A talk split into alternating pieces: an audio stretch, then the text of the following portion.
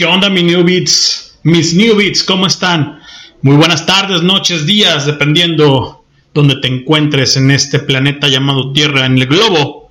Y bueno, vamos a comenzar, vamos a comenzar ya lo que es Red Pill.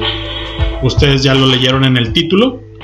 Y bueno, pues bienvenidos, sean bienvenidos una vez más a, a un nuevo capítulo de esto, de este proyecto que es Red Pill. Ya es hora, ya es tiempo de tomar la píldora mi gente. Y bueno, historia de la tecnología, Gary Kildall. Eh, los años 70 marcaron en la historia de la tecnología un punto de inflexión muy significativo, puesto que la computación se volvió extremadamente popular, saliendo de, las universidades y centros de investigación para atrapar a los aficionados a la electrónica y adentrarse en los hogares. Y también se lanzaron al mercado dispositivos de referencia como el Kenback 1 y el Atari 8080 a uno de los dispositivos clave que abriría la puerta al desarrollo de, una, de un gran número de computadoras, el Intel 404, el primer procesador de la historia.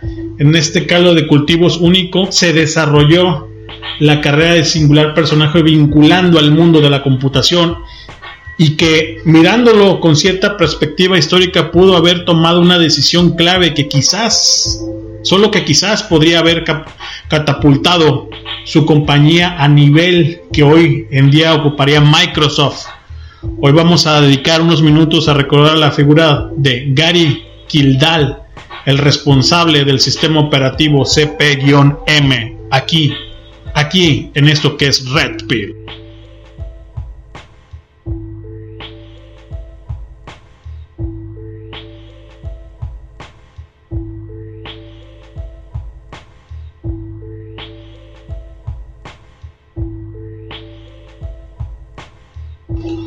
Nueve plataformas, señores, incluyendo Amazon Music, Spotify, iTunes y demás.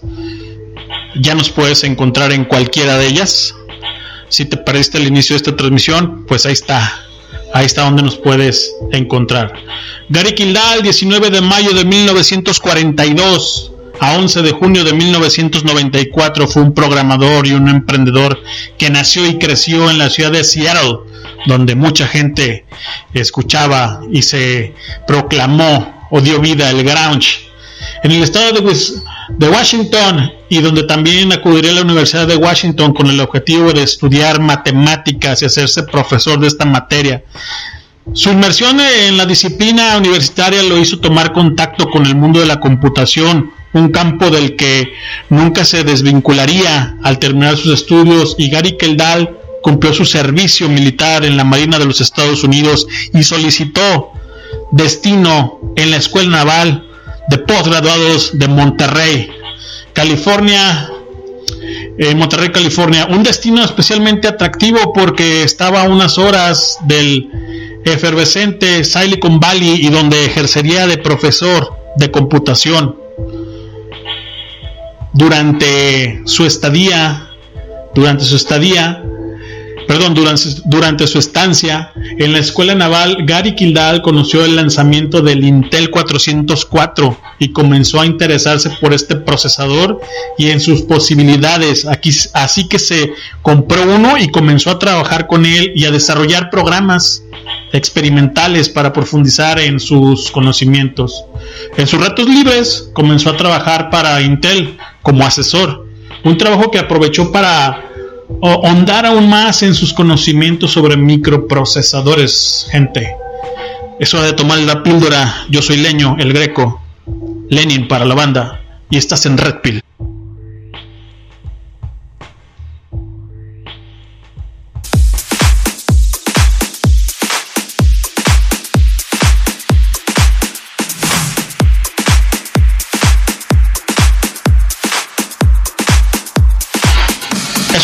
De Elvis Presley. High House Rock. Súbele banda. Estás, estás en Red Pill.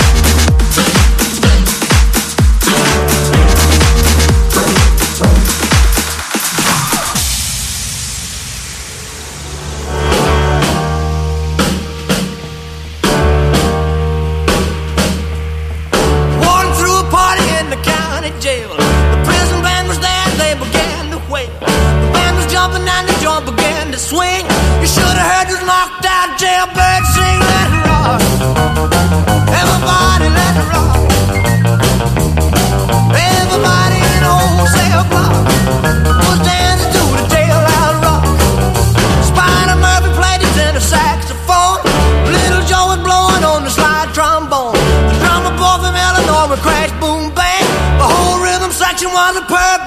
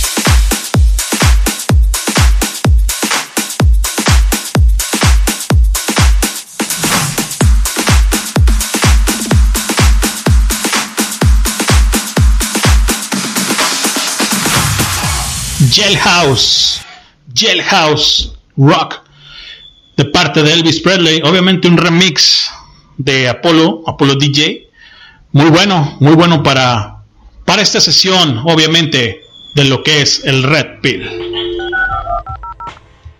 ¿Qué es Internet? Internet es un conjunto descentralizado de redes de comunicación interconectadas.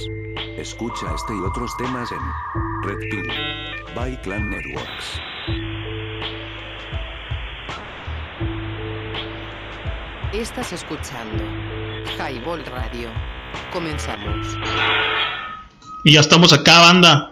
Ya estamos acá nuevamente en lo que es el Red Pill. Ya lo escucharon ustedes ahí.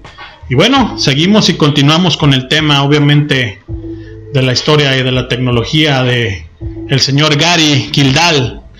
Terminado su servicio, regresó a la Universidad de Washington para doctorarse como para doctorarse, como no podría no podría ser de otra forma en ciencias de la computación en 1973. Banda antes de regresar a su universidad, Gary Kilari tuvo la oportunidad de experimentar con una tecnología emergente que Intel le había presentado, los discos flexibles, los 5 un cuarto, se han de acordar, New Bits. Y además también tuvo la oportunidad de probar los procesadores Intel 8008 e Intel 8080, un banco de pruebas privilegiado que le permitió desarrollar el primer lenguaje de programación a alto nivel para microprocesadores, el el PLM diagonal M en el año de 1972.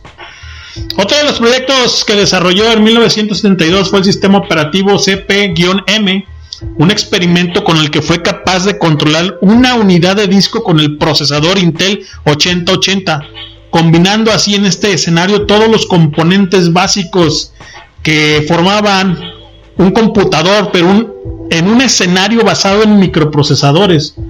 A pesar de este gran hit, Intel no se mostró interesada en el CP-M y optó por comenzar únicamente por el PLM-M, desvirtuando obviamente al primero, que es el CP. Esta es la biografía del señor Kari Kildari y seguimos, seguimos en esto que es, que es Red Pill.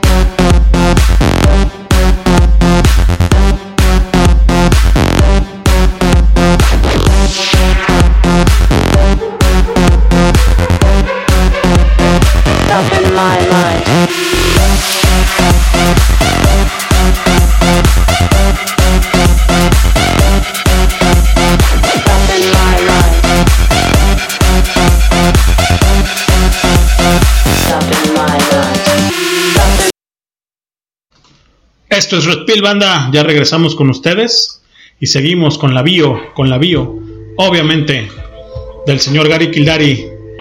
Decidió apostar por CPM y M y a continuar trabajando con él eh, gracias al lanzamiento al mercado del Atari 8080, que era un computador capaz de funcionar con CP-M, perdón, diagonal M, decidió fundar su propia compañía junto a su, a su mujer Dorothy Kildaf Fundaría en 1976 Intergalactic Digital Research, que luego terminaría llamándose Digital Research Inc. y comenzó a vender el sistema operativo CP-M en la sección de anuncios de la revista para aficionados al mundo de la electrónica y la computación. La compañía de Kildal llegó a un acuerdo con IMS Associations para distribuir una licencia CP-M con el INSAI 8080 un acuerdo comercial que se repetiría con otros fabricantes de computadoras y haría que el sistema operativo CP-M se convirtiese en un estándar de factor de selector. Con esa tremenda acogida, Gary Kildali siguió trabajando en más productos e ideó un concepto pionero que a día de hoy seguimos teniendo presente en nuestros ordenadores, la BIOS, una serie de programas simples que permiten que CP-M pudiese funcionar en cualquier equipo independiente de su hardware sin tener que realizar modificaciones en el sistema. Para hacernos una idea del calado de CP-M, en el mercado de la época, a principios de los años 80, CP-M estaba funcionando con más de 3.000 modelos de computador, Xerox, Kypro, Commodore, Morrow, etc y le había permitido a Digital Research Inc. obtener uno de los beneficios netos de 5.4 millones de dólares. Sin embargo, en la década de los 80 fue fatal para la compañía a pesar de la fuente de posición, obviamente, que tenía Digital Research en ese momento en el mercado. Pues bueno, fue abismal, ¿no? El motivo, una torpe decisión empresarial y una irrupción de una compañía por aquel entonces desconocida por el gran público, Microsoft. En 1980, IBM arrancó un proyecto clave, el IBM PC, y siguiendo la tendencia del mercado pensó que CP-M como sistema operativo para su ordenador personal, por extraño motivo IBM pensó que este, este dicho eh, programa había sido desarrollado por una pequeña empresa muy poco conocida llamada Microsoft. Así que solicitaron una reunión con Bill Gates para comprarle CP-M. La reunión lógicamente fue un fiasco porque Microsoft no era la propietaria del sistema. Así que la delegación de IBM subsanó su error y solicitó una reunión con Gary Kildall en Digital Research. Aunque esta parte de la historia nunca, nunca ha quedado muy clara, Gary Kildall no recibió a IBM porque estaba de viaje y dejó a su esposa a cargo de la reunión y la negociación. Dorothy pidió revisar el acuerdo con sus abogados porque IBM quería comprar CP-M a un precio que consideraba bajo, además de cambiarse el nombre a PC2. Así que al final las negociaciones resultaron infructuosas ante la negativa de Digital Research IBM. Volvió a contactar con Microsoft y Bill Gates en una decisión muy audaz.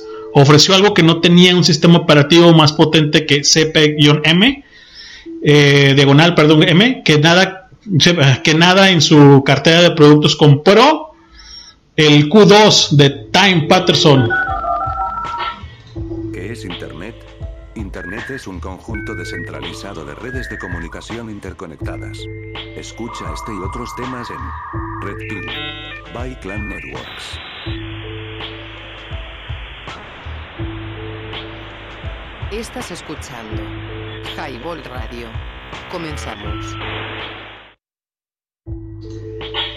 Así es. Eh, y bueno, como les comentaba, adquirieron Q2 en, Team, en Team por 50 mil dólares, que era una copia de CPM.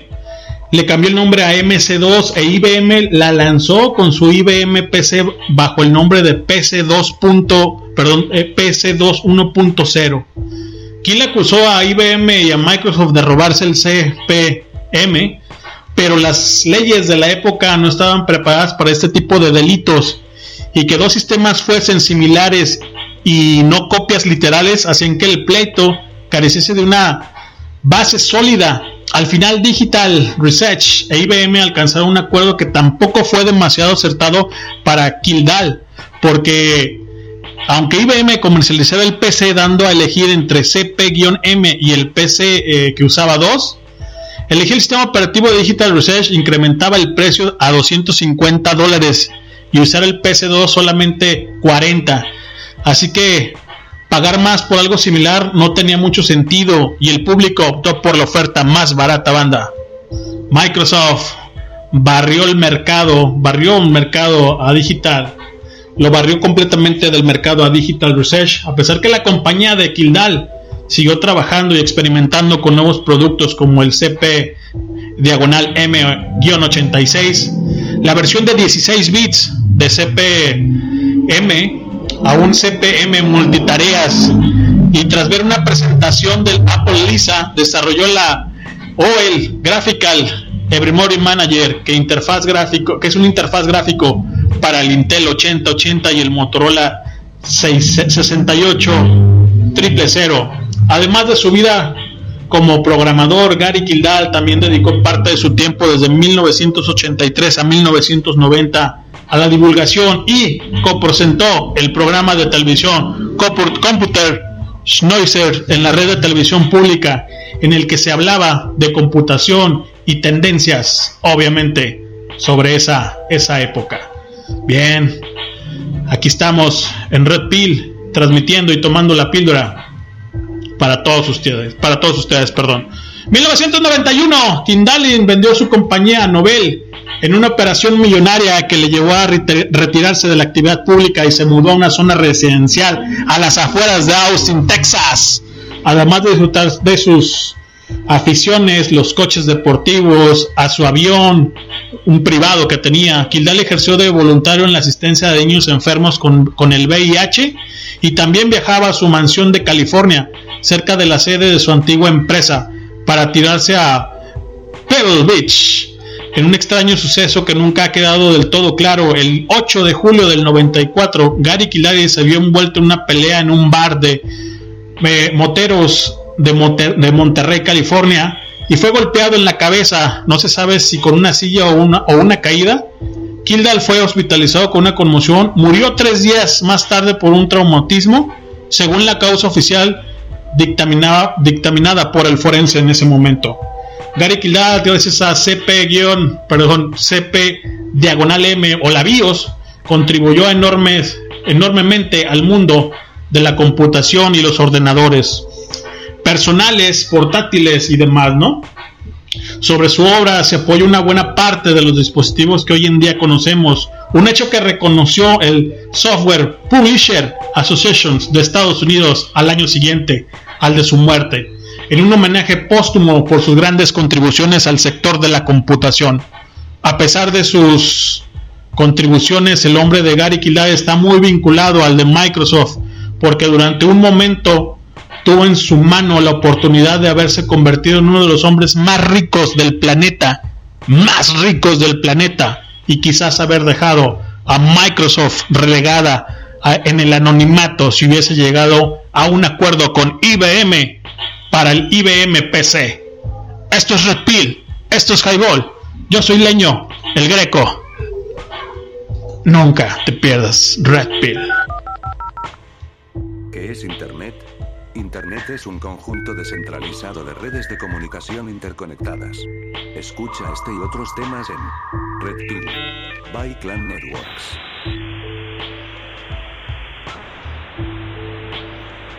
Estás escuchando Highball Radio. Comenzamos.